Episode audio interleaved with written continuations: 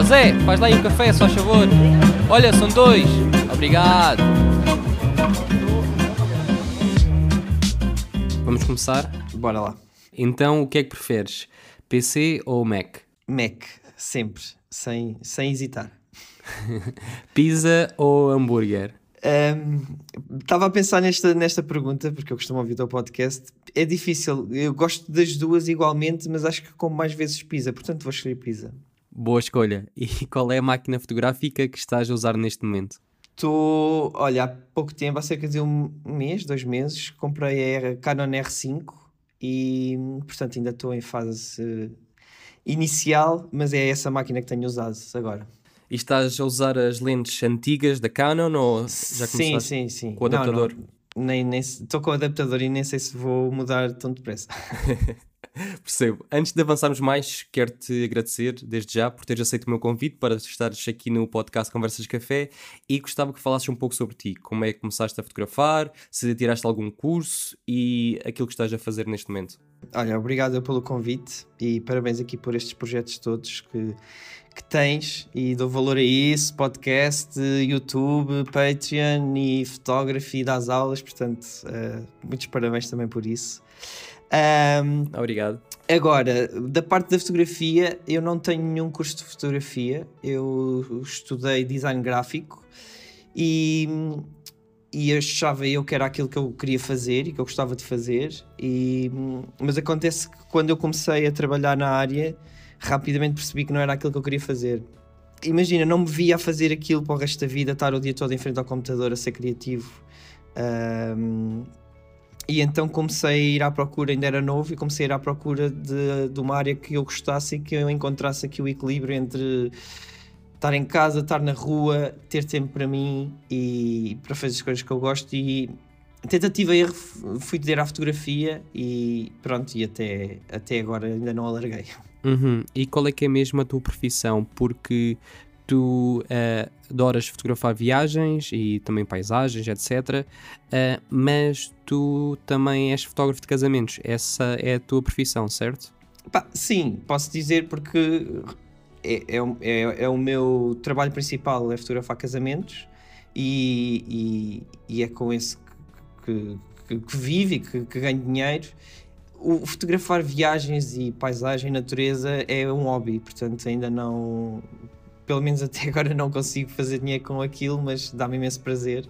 E, mas eh, eu acabo agora por ver a fotografia como um todo uh, e já faz um bocadinho parte de sei lá, de mim, tanto fotografar como casamentos como fotografar viagens, portanto é mais ou menos isso, mas onde eu ganho dinheiro é com os casamentos. E como é que entraste nesse mundo dos casamentos? Foi uh, como segundo fotógrafo? Como é que isso surgiu? Foi. Foi, olha, vou-te dizer, eu, eu trabalhava numa empresa como fotógrafo. Uh, basicamente, eu fotografava espaços comerciais, hotéis, restaurantes uh, e, e, tudo o que era mais ligado para, do, do turismo e do, dos espaços comerciais. E, e eu fui a um casamento uh, que é daqueles casamentos que era convidar os meus pais e eu fui por arrasto. E eu na altura andava excitado com a fotografia e ele veio a máquina para o casamento e andei lá a fotografar. Um, fui, fui aquele, aquele, aquele gajo, o Uncle Bob dos casamentos. Uh, não foi muito, mas, mas, mas foi. E, e pá, e gostei da experiência das fotografias que ele veio para casa daquele casamento. Depois, curiosamente, Bem, passado um ano eu fui a um casamento como convidado mesmo, é, foi um amigo meu que se casou e eu voltei a levar a máquina e voltei a fotografar e, e percebi que, que, havia ali algum interesse, alguma coisa que, que me chamava a atenção para fotografar casamentos. Então eu fui à procura disso e fui arranjar fui à procura de, de, empresas que precisassem de ou de pessoas que precisassem de segundo fotógrafo. Trabalhei um ano como segundo fotógrafo e, e pronto, e a seguir comecei a trabalhar sozinho e já fotografo casamentos há 5 anos. Sozinho. Sim, e perguntar isso, normalmente trabalhas sozinho porque também estive a ver o teu trabalho. Sim, sim, pá, é quase sempre sozinho. É 90% dos casamentos faço sozinho, quando às vezes tenho um casamento com mais convidados ou que tem preparações em sítios diferentes uh, eu aí arranjo alguém que, que vá trabalhar comigo e que faça de segundo fotógrafo. Uhum. E tu já fizeste casamentos tanto em Portugal como no estrangeiro.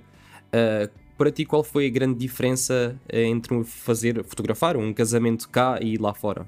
É assim, só o facto de envolver a viagem, e geralmente são para sítios que, que, diferentes e que eu gosto, portanto acaba por ser uma experiência toda, não só de ir fotografar o casamento, mas da experiência toda de viajar e geralmente, uh, por exemplo, os casamentos que eu já tive nos Estados Unidos, eu fico sempre mais uma semana depois, portanto, e acaba por ser toda a experiência. Um, mas, mas claro que é sempre interessante e não tem que ser para muito longe, às vezes basta sair um bocadinho um tipo de casamento que não estamos habituados, não é? Basta ser um bocadinho do estilo português e, e, e, ganhamos ali uma motivação extra e estar a fotografar coisas diferentes. É mais, é mais por isso. Um, não é uma coisa que eu ambiciono muito fotografar lá fora. Se eu conseguir fazer, sei lá, um, dois casamentos por ano, por mim está ótimo. Um, mas claro que sabe sempre bem, mas acho que é mais pela experiência toda, não, não em si, não só pelo casamento. Uhum. E se calhar também agora consegues ver que por fazeres casamentos consegues ter também o estilo de vida que tu querias, que é ter um estilo de vida mais livre, por assim dizer, e teres tempo também para viajar. E há pouco tempo até lançaste um livro sobre, com, sobre não, com imagens das tuas viagens. Exato. Exato. Eu acho que uma das, das, das coisas boas dos casamentos é mesmo o equilíbrio que nós conseguimos ter. Depende de pessoa para pessoa, não é? E como cada um faz a gestão de, de carreira e de trabalho e de volume de trabalho. Mas uma, uma das coisas que eu gostei muito na, na fotografia de casamento é que lá está, acaba por ser sazonal e, e tu tens na realidade são poucos dias em que tu trabalhas ou que tu não podes falhar, não é? Tudo o resto, tu tens de estar no dia do casamento, aquela data marcada e esses dias não podes falhar, mas tudo o resto é uma gestão tua de tempo e de esforço. E, e eu acho que isso para mim tem um preço que, pronto, que não. Ou não tem preço. Isso não tem preço porque o facto de eu conseguir com esta profissão ter tempo para eu fazer as minhas coisas e fazer estes projetos uh, tanto de viajar como editar um livro. Se calhar, se eu tivesse um trabalho das 9 às 6, jamais conseguiria ter viajado tanto e, e ter tempo para editar um livro. Uh, mas, mas sim, uh, este meu gosto pela, pelas viagens um, foi evoluindo, não é? Desde que eu comecei a viajar e até descobrir o tipo de destinos e tipo de viagens que eu gosto de fazer. Um, vou há algum tempo, mas a partir do momento que eu percebi qual era o tipo de viagem que eu gostava de fazer, o destino e, e, o, e o, tipo de fotografia que eu gostava de fazer nessas viagens, um, comecei a pensar neste livro e basicamente o livro que editei no ano passado, 2020, no início do ano, um, é o resultado de quatro anos de viagens, um, já dentro deste registro que eu me identifico e destes destinos que, que eu me identifico. Sim, o livro é o I Wish I Could Drive These Roads Forever. Um, então, basicamente, o projeto surgiu a partir também de, dos trabalhos de casamentos. Uh, Diz-me se estou errado ou não. Mas se calhar viajavas, imagina, ias à América e aproveitavas, tiravas uns dias extra e fotografavas e depois também fazias as tuas viagens pessoais, além dessas viagens. Sim, tem um mix de, das duas coisas. Uh, diria para aí 70% são viagens minhas, 30% resultam de casamentos que eu tive ou nos Açores uh, ou fora de Portugal e, e, que depois eu trazia também, aproveitava para viajar e trazia, trazia conteúdo que eu, que, que eu gosto e que acabou, por ir ter ao livro. E uh, se não me engano, o teu trabalho nesse livro é tudo à base de paisagens, natureza.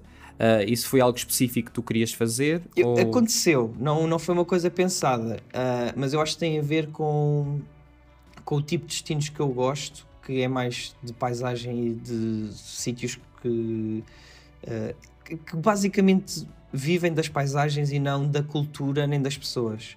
Uh, não sei não sei porquê, não sei se é por se calhar uh, ir para um registro completamente diferente e, e os casamentos estar sempre a fotografar pessoas e fazer retratos e parece que quando viajo gosto de estar um bocadinho na minha uh, sem, sem ter que lidar com pessoas Uh, se lidar não tem problema nenhum, não é? Às vezes é interessante cruzar-me com algumas pessoas, mas eu não vou atrás disso, não vou atrás de conhecer os povos, não sei de onde, com as culturas, não sei de onde. Portanto, eu é mais paisagem e natureza, coisas naturais, e quanto menos uh, intervenção do homem tiver, mais, mais eu gosto. Portanto, o livro acaba quase por não ter eh, presença humana. Uhum. E tiveste alguma editora por trás de ti ou foi tudo feito por ti? foi tudo do it yourself, como, como tu bem sabes que, que o punk e o hardcore nos ensinaram. Um, basicamente, eu comecei um, a pensar em fazer um livro, mas seria uma coisa mais pequenina para mim, estilo revista, em que eu pudesse fazer alguns exemplares e, e dar ou vender aos amigos. Um, só que aquilo, o facto de eu ser também, sei lá, não sei, perfeccionista e, e, e ambicioso no, em fazer coisas, um, aquilo foi ganhando uma dimensão que deixou de ser um livro revista e passou a ser um livro bem maior. Um, e, e cheguei a pensar procurar uma editora, falei com uma ou duas, mas rapidamente percebi que aquele livro tinha que ser editado por mim e acabou por ser. Portanto, foi tudo feito por mim. A única coisa que eu não fiz foi a tradução dos textos e por estar em português e inglês e, e a impressão, mas tudo o resto de paginação, de escolha de, de materiais, de acompanhar a, a, a impressão, a gráfica, isso tudo foi feito por mim. E a edição, portanto, foi uma edição de autor totalmente suportada por mim. Sim, na minha opinião, tu tens dois backgrounds que eu acho que são importantes, porque és graphic designer e também por ter estado em bandas hardcore, bandas punk, com aquele estilo do it yourself, como tu falaste. Uh, tu tocaste bateria muitos anos, guitarra, e tu achas que a mentalidade desse tipo de bandas alternativas ajudou-te muito no teu trabalho como fotógrafo, uh, ao seres desenrascado e explorar certas coisas que outros fotógrafos não fazem? É pá, sem dúvida. Eu acho que, mesmo antes da fotografia e do design, eu já ouvia punk rock e já tinha bandas em bandas desde os 14 anos. Portanto, eu sou muito moldado por este movimento punk hardcore e acho que há muita coisa de tanto de, pá, de ideias e de, de, de, maneira de estar na vida. Acho que devo muito, ao, principalmente ao hardcore, que é aquele que eu me identifico mais. E, e este livro, tanto, quer dizer, naquilo que eu faço, vou muito buscar esta do pá, faz tu mesmo, se tu queres que as coisas aconteçam, é, é só querer e as coisas acontecem. Um, e, e, o livro foi um bocadinho é um reflexo disso, de, de, eu, de eu procurar, de, de eu comprar, de eu falar com pessoas, de, de às vezes encontra sempre problemas a meio de, destes processos. Ainda por cima, eu nunca tinha feito um livro, portanto, foi tudo uma aprendizagem. Mas, mas este, este espírito de, de nós sermos nós a fazer as coisas tem muitas vantagens. E eu no livro senti isso: é que se eu estiver dependente só de mim. Uh, não há desculpas, não é? Portanto, não estou dependente de outras pessoas para tomar decisões nem para apresentar resultados e, e tenho controle sobre tudo, que é uma coisa que eu gosto. Portanto, até mesmo na paginação, acho que iria ter dificuldade em que alguém paginasse o meu livro porque, não sei, uma pessoa idealiza as coisas na cabeça e depois, eh, se tiver tudo sob controle e conseguir fazer tudo, eu acho que é, é muito melhor. Sim, é verdade, e nós já falámos um pouco sobre isto antes de começar a gravar, que tanto eu como tu, nós crescemos neste meio do hardcore, do punk, em que uh, temos de fazer praticamente tudo, e para quem não está uh, muito a par do que é que estamos a falar, do estilo do it yourself, é basicamente um estilo em que nós tínhamos de fazer tudo. Se queríamos fazer um álbum ou um EP, que muitas vezes era um EP, era mesmo fazermos nós próprios ou pedirmos um amigo que nos gravasse esse EP. Às vezes havia bandas que conseguiam ir para um estúdio, mas era muito raro. Se nós também queríamos fazer t-shirts para a banda, éramos nós a fazer as t-shirts. Nós tentávamos inventar um logo, alguma imagem para pôr e não havia cá Instagrams da vida para encontrar algum designer que quisesse apoiar o projeto ou fazer, seja o que for. Não, nada. Se queríamos tocar em algum sítio, tínhamos de ir lá bater à porta ou ligar a tentar ver se podíamos tocar lá em alguma data. Uh, se queríamos que aparecesse pessoas nos concertos, tínhamos de ser nós a colar cartazes na rua. Não havia cá publicidades do Instagram, nem partilhar uh, o, os eventos no Facebook, não havia nada disso. Tínhamos de ser mesmo nós a fazer tudo praticamente manualmente e no desenrasca. Era mesmo isso, a palavra certa era desenrascar. E eu vejo que hoje em dia as novas gerações não, não têm muito este espírito do, desenrasca, têm um computador, um grande computador uh, na mão, super potente e nós às vezes, e também eu acontece isso comigo, nós somos todos culpados de arranjarmos mais desculpas e mais obstáculos do que aquilo que realmente uh, existe. Um, e o teu livro, na minha opinião, é, é o oposto disso, é mesmo aquele espírito puro do hardcore, do punk, em que tu quiseste fazer algo, tu avançaste e fizeste. Epá, sem dúvida. Sabes que hum, eu tive uma grande lição quando eu tocava em Reality Slap e eu já tinha feito tour, tinha feito tour uma vez com os Broken Distance na Europa. Mas lá está, eu fui tocar como eu não era da banda, fui só fazer fill-in de guitarrista e, e, na altura foram eles que trataram da tour toda.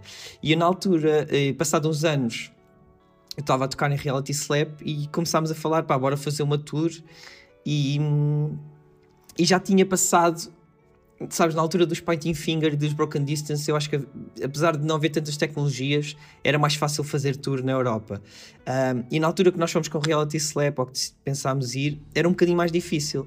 Pá, e éramos todos putos, sem grandes conhecimentos, de, pelo menos lá fora. E nós conseguimos fazer uma tour de um mês. Pá, fomos quatro gajos numa carrinha em que só dois é que conduziam e andámos pela Europa toda um mês. Quando isso acontece e nós conseguimos tocar quase todos os dias, nós tocamos para aí 25 concertos num mês e conseguimos ir e regressar com vida e com dinheiro, pá, eu, se nós conseguimos fazer isso, nós conseguimos fazer tudo. E eu acho que é isso de. E eu concordo que falta isso um bocado aos putos, aos putos, no sentido de pessoal mais novo. Parece que é tudo mais facilitado, está tudo no Instagram através de uma mensagem, está tudo no YouTube. Uh, a evolução é mais rápida, mas eu acho que as pessoas vivem menos e aprendem menos.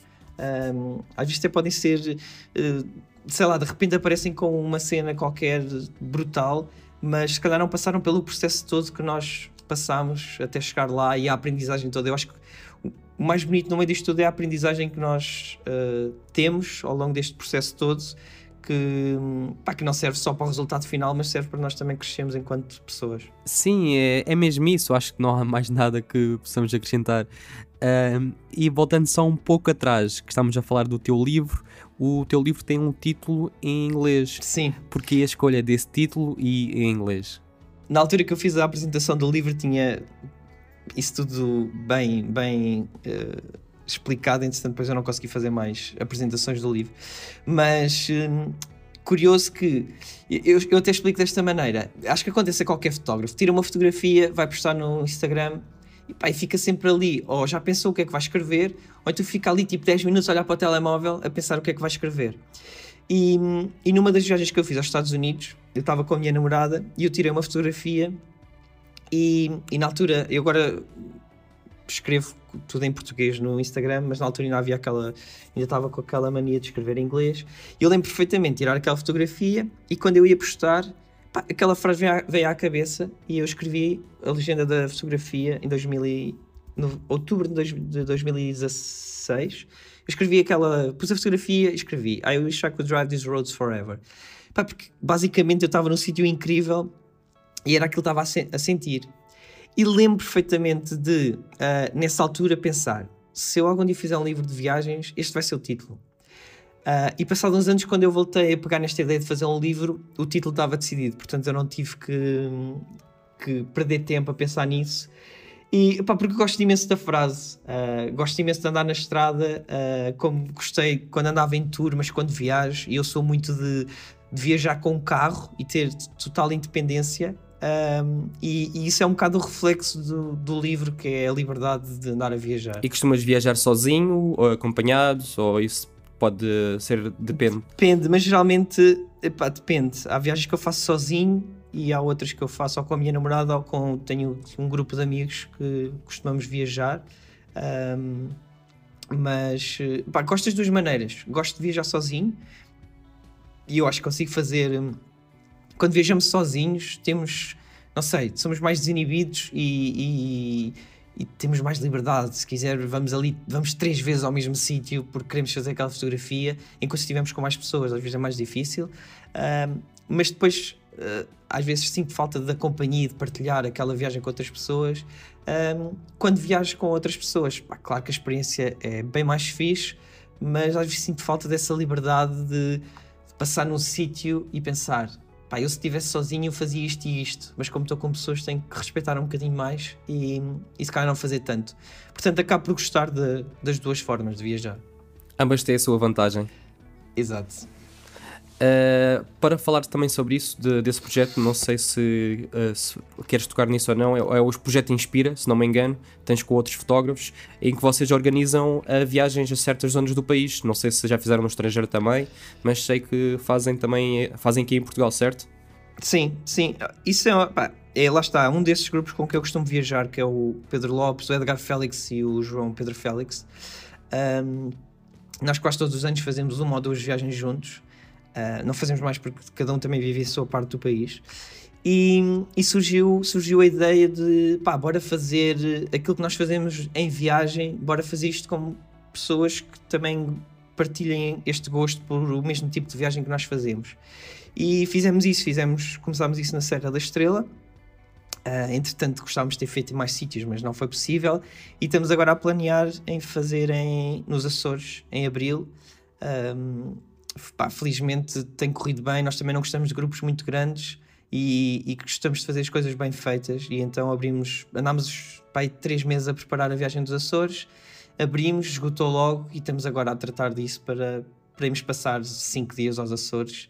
E é um bocadinho neste estilo que, que eu estava a dizer, de, de são pessoas que gostam de fotografia muito ou pouco, sejam bons fotógrafos ou, ou, ou, ou, quase não tenham experiência com fotografia ou só fotografem com telemóveis, uh, mas acho que é importante haver aqui esta componente da fotografia e é um bocadinho esta da viagem, de viver os sítios e de, de passar mais tempo a fazer caminhadas e na natureza do que em, em hotéis e cidades. É uma experiência, basicamente é quase aquela experiência Exato. de natureza, não ir àquela cidade. Exato. Porque nós temos aquela ideia também, às vezes, uh, que, que, se vamos de Inglaterra precisamos de ir a Londres, ou uh, se vamos, uh, por exemplo, a esses sítios, precisamos de ir às cidades grandes, mas vocês tentam fugir um pouco a isso, vocês vão mesmo é à natureza. Sim, sim, sim. Pá, eu sou-te sincero, cada vez tenho menos paciência para cidades e, e portanto se eu puder passar o máximo tempo possível no meio do nada sem, sem ter que levar com essa confusão da cidade, pá, agradeço. E o Covid também agradece. Exato, exato. pá, nós conseguimos. É verdade, olha que quando a pessoa vai para um sítio qualquer e está sem máscara e está tranquilo, até se esquece um bocadinho desta realidade que estamos a viver. Acredito. Uh, eu vi uma frase acho que foste tu que disseste, posso estar errado, que é não desperdicem vida a fazer algo que não amam. Sim, sim. Uh, o que é que queres dizer com isto? Uh, epá, é assim, eu posso fazer, posso, acho que me sinto na, com propriedades para falar nisto, porque eu fui à procura daquilo que eu gostava de fazer e do estilo de vida que eu, que eu queria, não é? Que me dá aquele equilíbrio que, que eu disse há bocadinho, que é trabalho, tempo e dinheiro. Portanto, tem que haver aqui um equilíbrio das, das três coisas. A verdade é que a maior parte das pessoas que eu conheço, um, há fotógrafos que também têm um bocadinho o, o, mesmo estilo de vida que eu, mas saindo da fotografia, a maior parte das pessoas que eu conheço passa a maior parte do tempo a, a trabalhar e a viver pouco.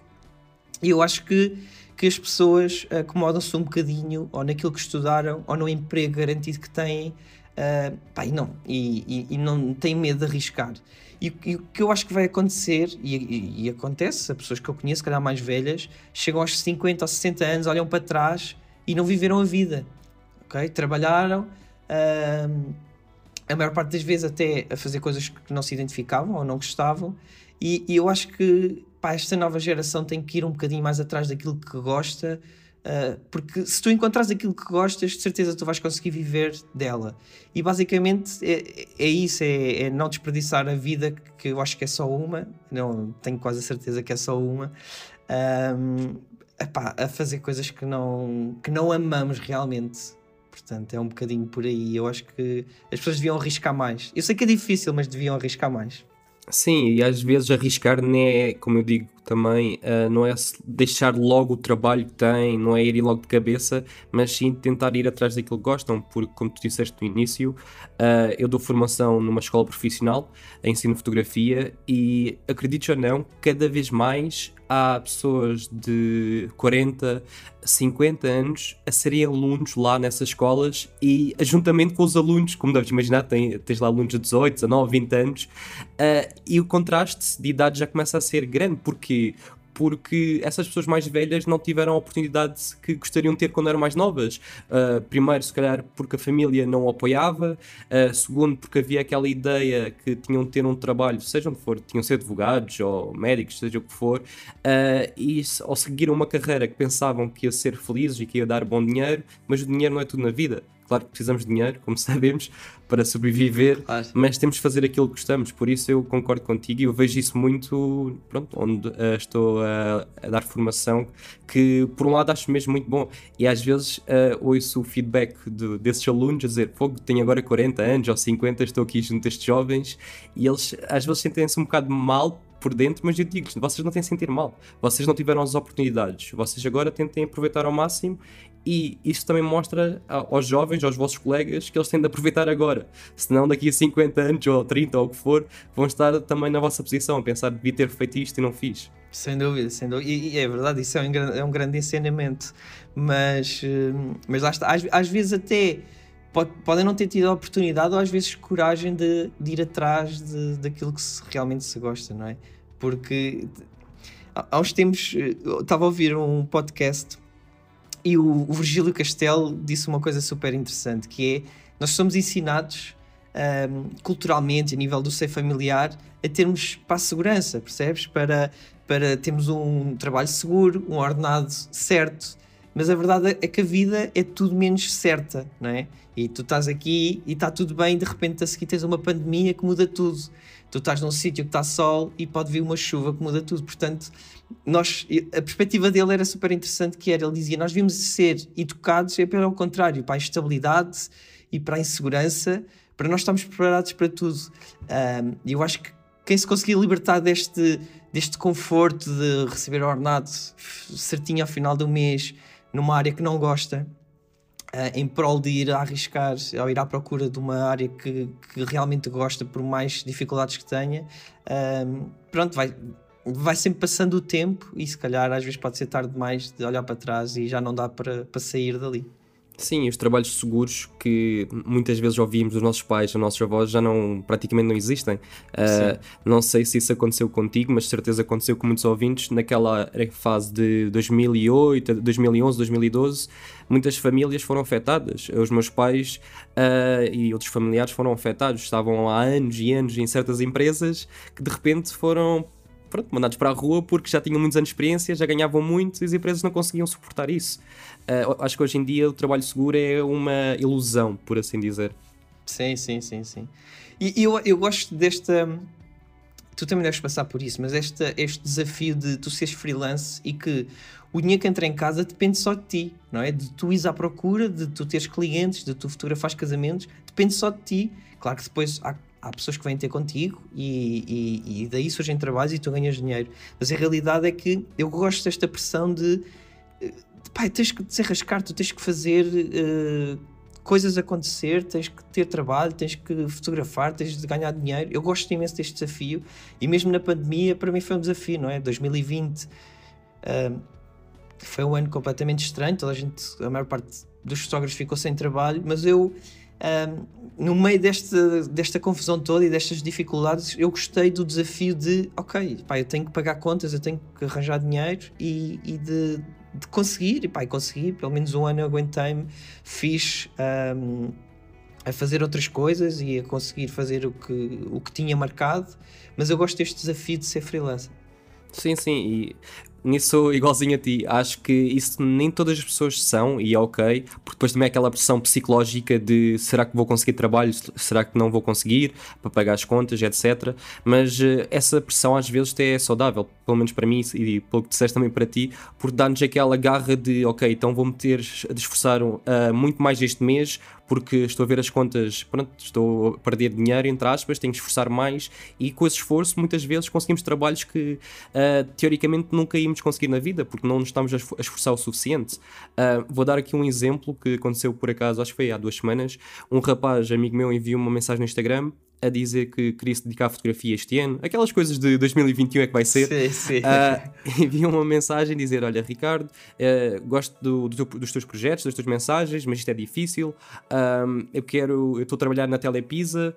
Um, e queria começar a fotografar comida, queria deixar este trabalho, que eu sou estafeta. Eu disse ele, ok, então se estás a trabalhar com a Telepisa, fala com a tua, com a tua chefe, fala com ela para tirar as fotos às pizzas. De certeza que eles não te vão deixar partilhar se calhar algumas imagens, mas através dessas imagens, depois tu vais conseguir mostrar a outros restaurantes, a outras empresas, dizer, olha, fiz estas fotos, isto é um exemplo do meu trabalho porque ele nem tinha portfólio. Então eu disse-lhe: fala com a pessoa que está a dar emprego. De certeza que eles vão agradecer, porque se calhar podem não te dizer, não colocar nas redes sociais deles a dizer que tu foste o fotógrafo, mas pelo menos tu tens conteúdo.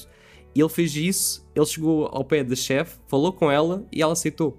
Ela aceitou a proposta. Às vezes basta só termos aquela confiança, sim, sim. perder aquele medo de chegar à frente e dizer: Ok, eu quero fazer isto, como é que eu faço? É só chegar lá e falar porque há muito este receio agora com, pronto, com o Covid também é difícil, mas com, até na, na escola onde dou formação e dizia muitas vezes aos alunos: queres fazer um trabalho, chega lá, bate à porta e pergunta. Se não fazes isso, não, não vais conseguir, porque muitos alunos têm aquela ideia, e muitas pessoas, não é só os alunos, os alunos eles pensam que pessoas como eu, como tu, Gaiola, que estamos em casa, frente ao computador ou na cama. As coisas aparecem. Yeah, e recebemos uma mensagem a dizer: Olha, queres ser fotógrafo do nosso casamento? Temos aqui dinheiro para te oferecer. Não, opá, é assim, às vezes acontece, porque já chegamos a um patamar da nossa vida que felizmente isso já acontece, mas muitas vezes temos de ir nós atrás dos trabalhos. Sim, sim, sim, sem dúvida, sem dúvida. Mas eu acho que funciona muito, as pessoas precisam de um empurrão qualquer uh, opa, ou de alguém, ou, ou, porque foram despedidos e precisam desse empurrão, ou porque há um amigo que dá, se calhar, às vezes essa mensagem que tu mandaste foi o empurrão suficiente para ele começar a fazer qualquer coisa. Mas, eh, mas, mas é verdade, e lá está, às vezes as coisas estão bem mais à nossa frente do que nós pensamos. Sim, está, é alcançável e muitas vezes pensamos que não. Uh, para terminarmos, que, que dica ou que melhor dica é que podes dar a um fotógrafo que, queira começar a fotografar agora, já que estamos a falar neste tema, uh, que dica é que poderias dar a um fotógrafo? Olha, um, eu acho que o mais importante é o fotógrafo uh, perceber qual é o tipo de fotografia que gosta de fazer, ok? E eu acho que isso tem que passar por experimentar várias. Eu estou a dizer isto porque eu passei um bocadinho por isso, eu acho que se calhar não digo todos, mas a maior parte dos fotógrafos passa por isso, por uh, sei lá, eu na altura queria fotografar concertos, depois queria fotografar moda, uh, depois queria fotografar desporto e experimentei todos.